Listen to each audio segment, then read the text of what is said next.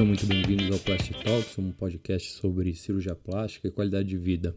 Hoje nós vamos falar, no nosso 37º episódio, vamos falar um pouco sobre o uso de bioestimuladores de colágeno. Então, o que, são essas substâncias, para que, que elas servem, quem que tem que usar, é, em quais situações, se é absorvível ou não é, é, se tem contraindicações. Basicamente tudo que a gente pode fazer com os bioestimuladores de colágeno e então vamos lá. Então, como todos sabem, o colágeno está presente em virtualmente várias partes do corpo.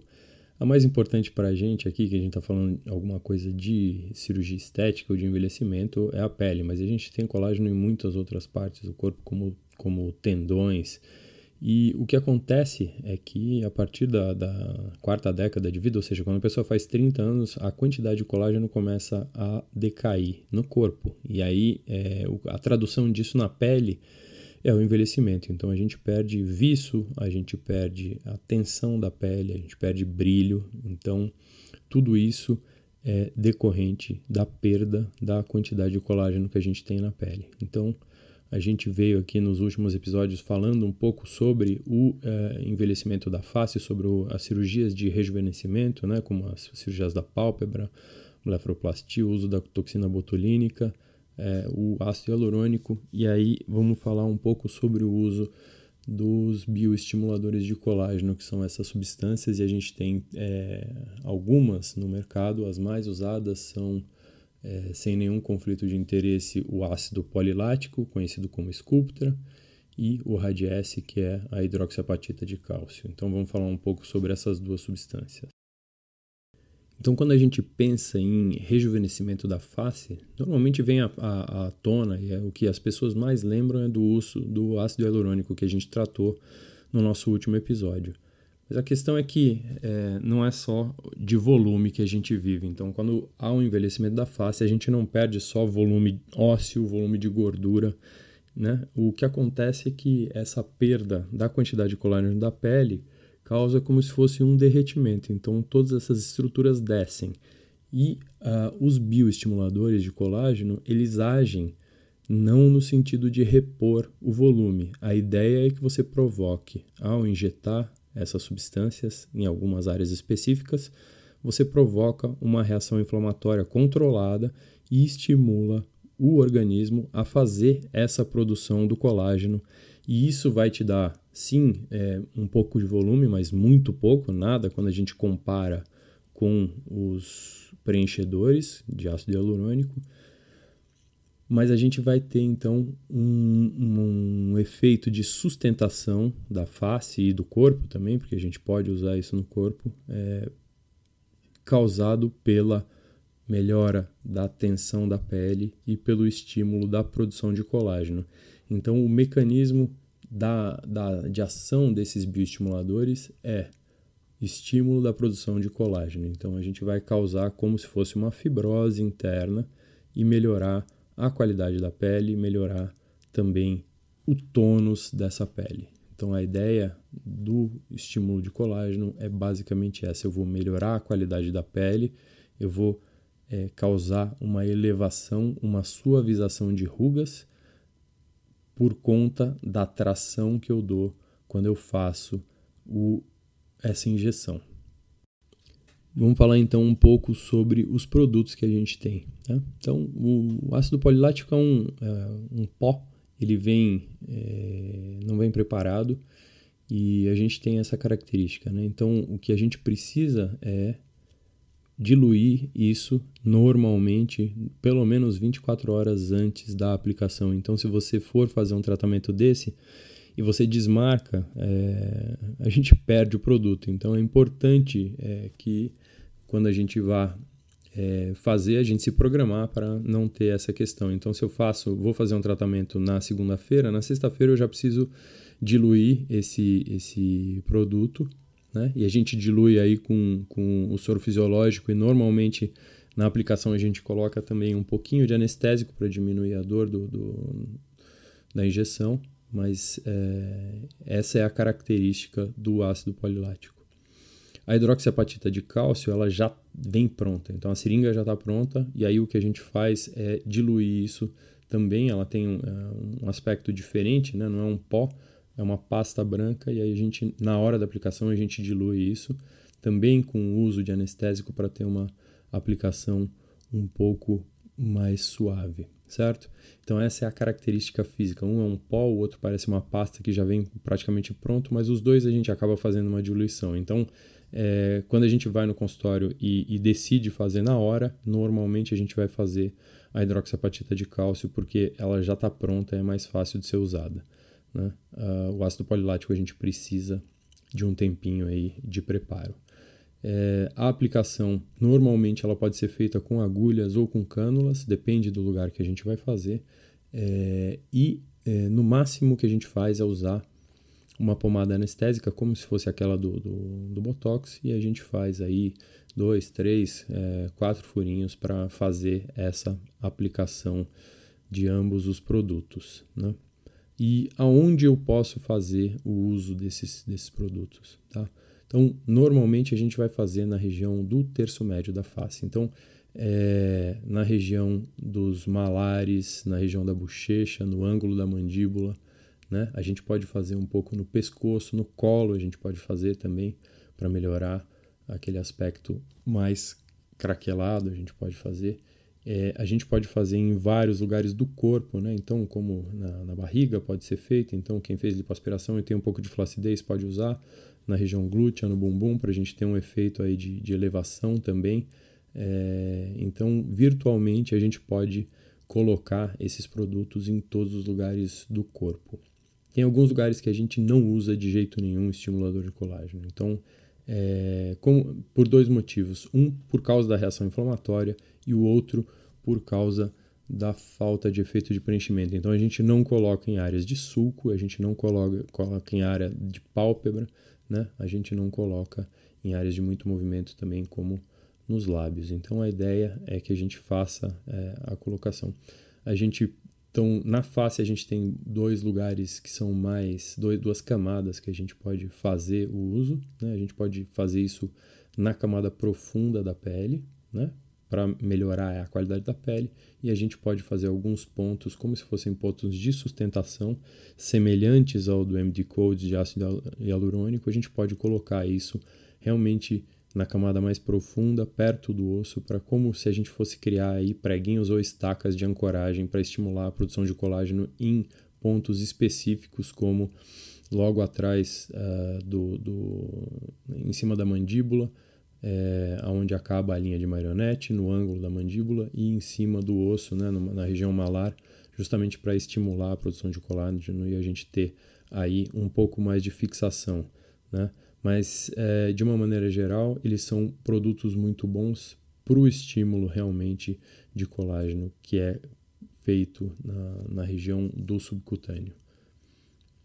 Uma região que eu já estava me esquecendo, mas que é um uso muito específico aí do, da hidroxiapatita de cálcio, é o dorso das mãos. Então, quando vai passando o tempo, né, aquelas pessoas que têm as veias muito aparentes, que têm uma, um consumo de gordura e a pele muito, muito fina, o que a gente pode fazer também é o uso do Radiesse nessa região. Então, você faz uma injeção na, no dorso das mãos e aí a gente é, melhora muito o aspecto daquela mão super envelhecida, porque a gente vai, aí tem no começo um efeito de preenchimento e depois a gente vai ter também é, o estímulo de colágeno. E a gente vai melhorar o aspecto das mãos dessas pacientes também, que tem a mão muito, muito esqueletizada, com a pele muito fininha. Então, esse é um uso bastante específico só da hidroxiapatita que a gente não faz com ácido polilático, ok?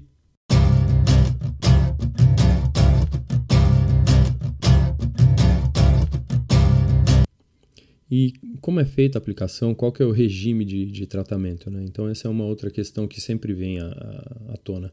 Mas a aplicação é uma aplicação normal. É... Aí a gente tem, no dia da aplicação, a gente faz uma massagem, certo? Para fazer uma dispersão desse, desses produtos o ácido polilático, o Sculptra, ele tende a empelotar um pouco mais. Então, normalmente as pacientes fazem algumas massagens. Então, cinco vezes ao dia elas massageiam a região durante mais ou menos cinco dias. Não é uma massagem intensa nem nada, mas a ideia é que a gente não forme grumos nem pelotas e a gente tenha uma, uma dispersão boa desse produto na face. Né?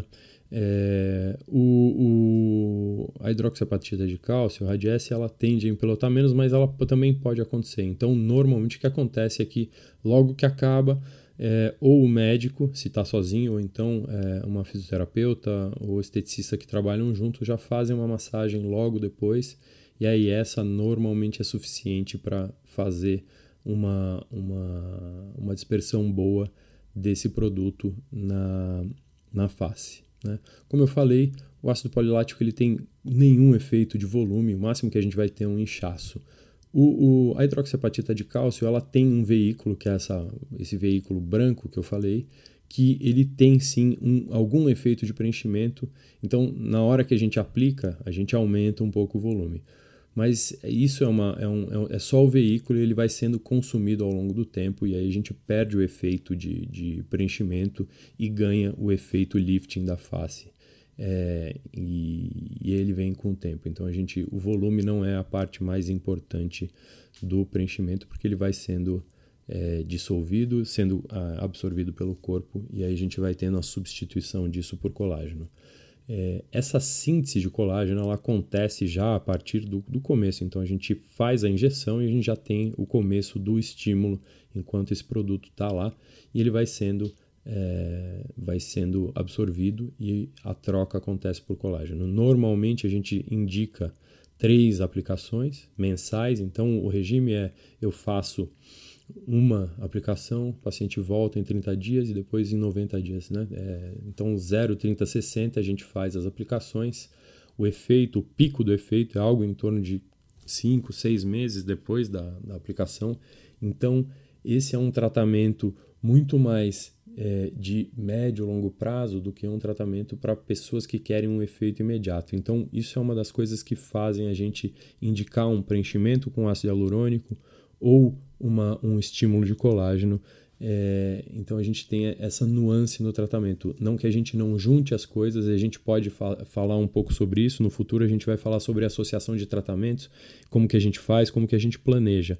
Mas a questão é, se eu quero um efeito mais de retomar a qualidade da minha pele, aí eu vou fazer o uso dos bioestimuladores. E no meu caso, normalmente eu uso o Ultraformer também, que é um ultrassom um macro microfocado, que a gente então é, acaba as, a, a, gente acaba tendo uma ação sinérgica, então são duas tecnologias fazendo um estímulo é, dessa área que a gente está tratando. Né? O que a gente não pode fazer é injetar e depois usar ultrassom, porque senão a gente dissolve e perde todo o produto que a gente fez. Então, normalmente a gente faz aí uma injeção, aí no dia da segunda injeção, ou então é, um mês depois da primeira injeção, a gente faz a aplicação do ultrassom e aí a gente segue as, as injeções. Né? Então, o segundo e terceiro tratamentos.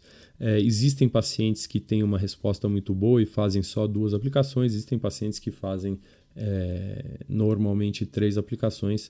E aí, o que a gente sugere é uma manutenção anual que a gente vá.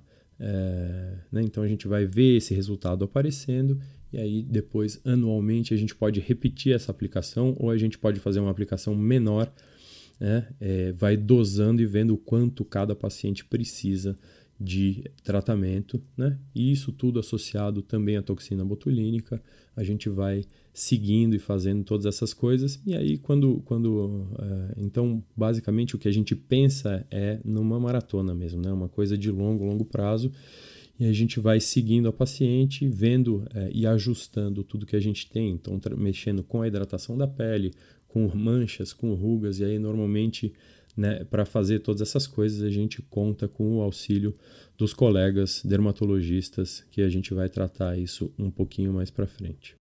Como eu falei ali atrás, a gente não quer que exista uma, um acúmulo do produto, né? mas eventualmente isso acontece.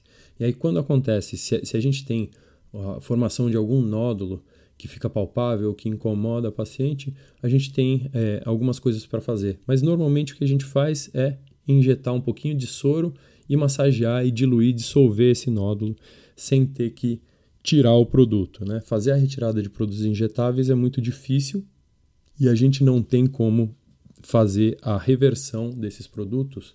É, diferente do ácido hialurônico, a gente não tem uma enzima que dissolva é, o ácido polilático nem a hidroxiapatita, certo? Então a ideia é fazer o, a aplicação com profissionais capacitados que conheçam a anatomia e que vão ter bons resultados e vão ter também é, mais uh, conhecimento e vão ter menos complicações. Né? As complicações, a principal complicação é isso: é um acúmulo do produto e um nódulo palpável.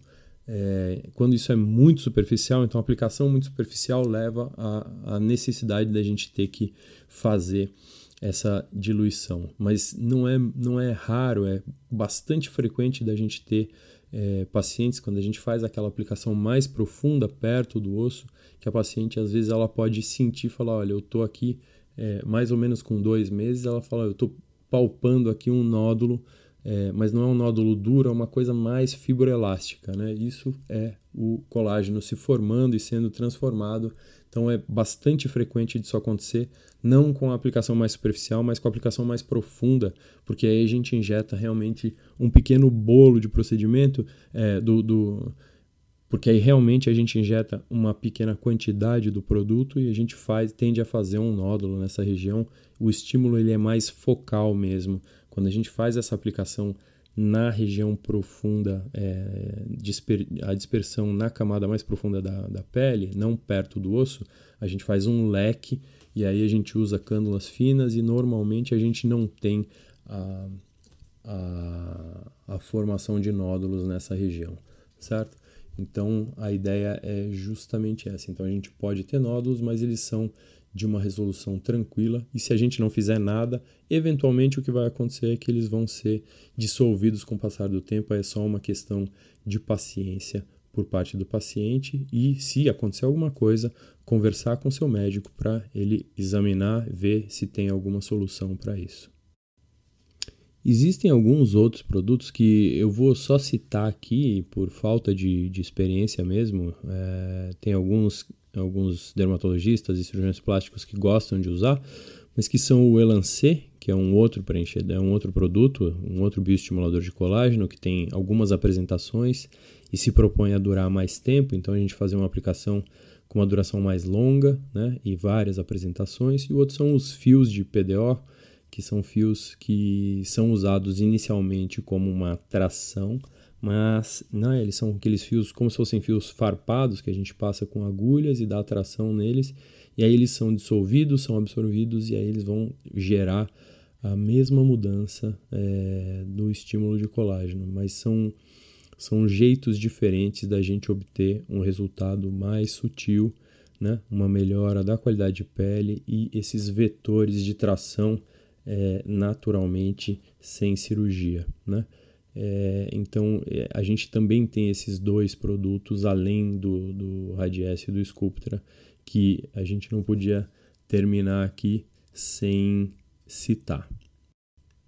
Então uh, a ideia mesmo é que esses produtos todos, tudo que a gente tem falado, eles não substituem a cirurgia, né? E, e isso é muito interessante de ver o, a, a coisa do rejuvenescimento facial é, sob a perspectiva de um cirurgião plástico. Porque quando você é, não tem a formação cirúrgica, tudo que você tem que para fazer é adiar um tratamento cirúrgico. E quando você tem é, a ferramenta do bisturi, o que você vai fazer é fazer um planejamento é, basicamente da vida da paciente. Então, o que, que você vai fazer?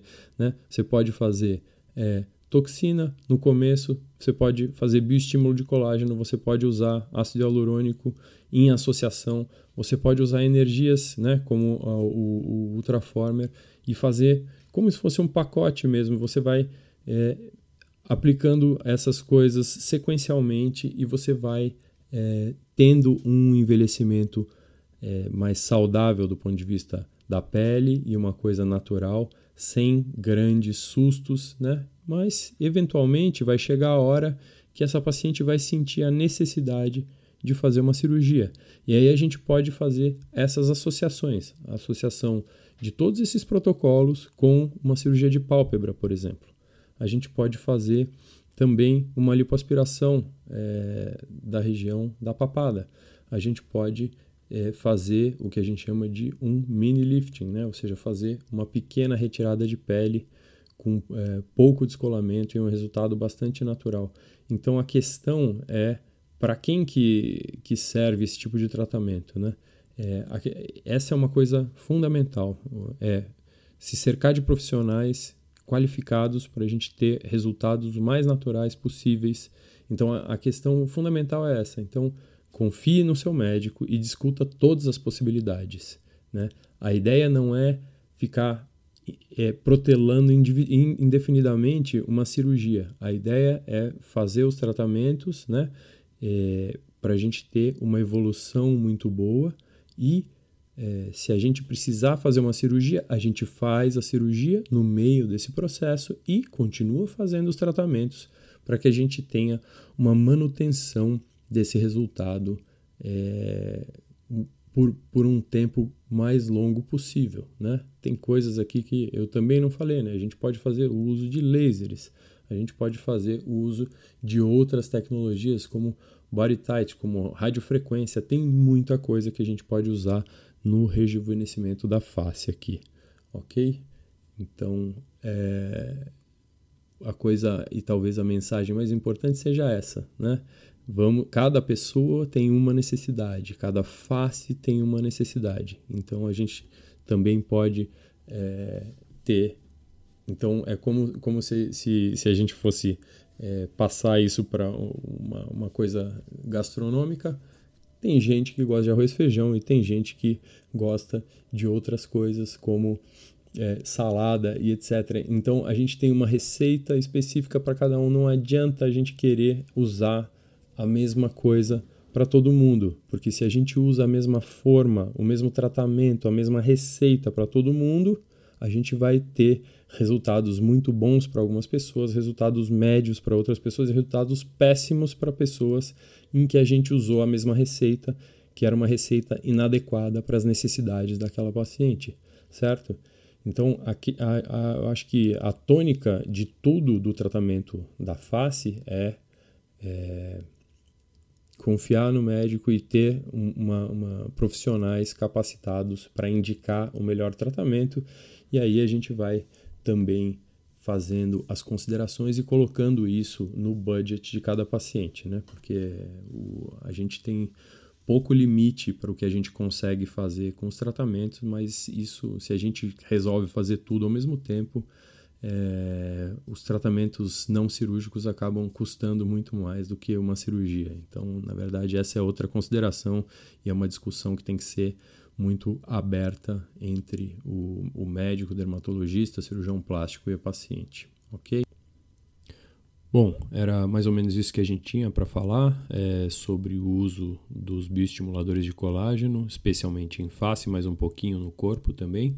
Espero que vocês tenham aproveitado. Se você conhece alguém que tem interesse é, nesse tratamento ou que vá é, ter alguma ajuda ouvindo esse podcast, eu peço que vocês é, divulguem, que vocês avaliem na plataforma que vocês ouvem, no Apple Podcasts ou no Spotify.